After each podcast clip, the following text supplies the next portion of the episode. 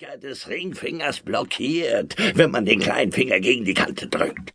Der Barkeeper sah Timothy mit offenem Mund an. Warum zum Teufel versuchen Sie es immer wieder, wenn Sie das so genau wissen? Und niemand erinnert sich an den Spruch?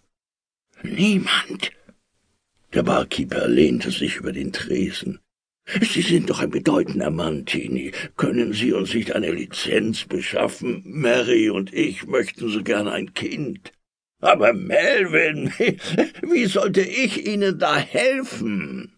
Warum verdammt nochmal dürfen wir nicht ein Kind haben, wenn wir es wollen? Warum dürfen Sie kein Kind haben, Tini, ein Mann von Ihrer Intelligenz? Ich? Wer sollte einem Zwerg eine Lizenz geben? Ich muss ja froh sein, dass ich das Licht unserer schönen, braven Welt schon vor fünfzig Jahren erblickte. Heutzutage hätte man mich doch gleich nach der Geburt annulliert. Ich weiche weit mehr als zehn Prozent von der Norm ab. Und wie ich von der Norm abweiche. Ich weiß. Und ich weiß es zu schätzen. Er holte die Flasche Old Finch aus dem Kühlfach und goss ein. Ihr Whisky.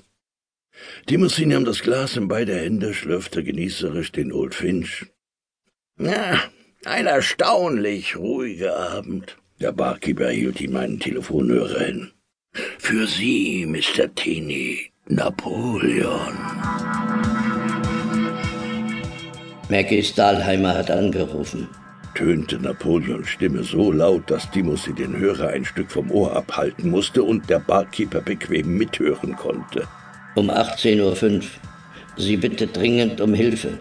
Ich soll bestellen, John hat den Verstand verloren. Warum hast du nicht weiter verbunden? Ich wollte nicht den Sonnenuntergang stören. Ich fragte sie, ob es noch eine halbe Stunde Zeit hätte. Da sagte sie ja. Ruf an und sage, ich komme. Ich habe mir gestattet, schon ein Aerotaxi zu bestellen und Sie im Texas zu avisieren. Ich nahm an, Sie würden bei John F. Stahlheimer eine Ausnahme machen.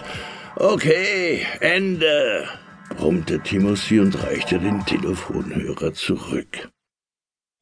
Er steht mir sicher nicht zu, aber manchmal denke ich, dass Sie Ihrem Napoleon zu viel Freiheit einräumen.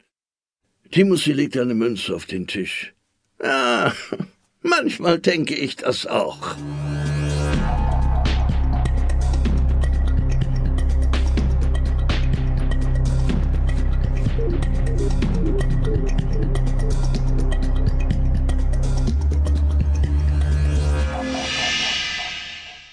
Ein Riese in der Uniform der Safeman baute sich vor Timothy auf, als er aus dem Lift stieg, der ihn von der Haltestelle des Texas in die Empfangshalle im achthundertsten Stock heruntergebracht hatte. Er legte die linke Hand grüßend an den Helm, die rechte lag auf dem Kolben seines Revolvers. Mr. Truckle, Colonel Hanks erwartet Sie dort, bitte. Er zeigte auf eine erhöht stehende gläserne Box. Der Chef Safemann des Texas wirkte neben seinem Untergebenen wie ein Halbwüchsiger. Freue mich, Sie kennenzulernen. Habe schon viel von Ihnen gehört, Mr. Truckle. Na ja, Sie sind schließlich einer der größten in unserem Metier, wenn ich mal so sagen darf. Sie dürfen.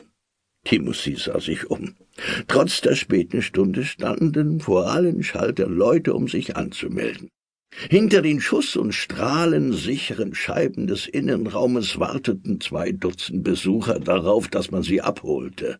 Neben jede der Türen waren zwei baumlange Safemen postiert, andere patrouillierten durch die Halle, obwohl der Raum elektronisch überwacht wurde.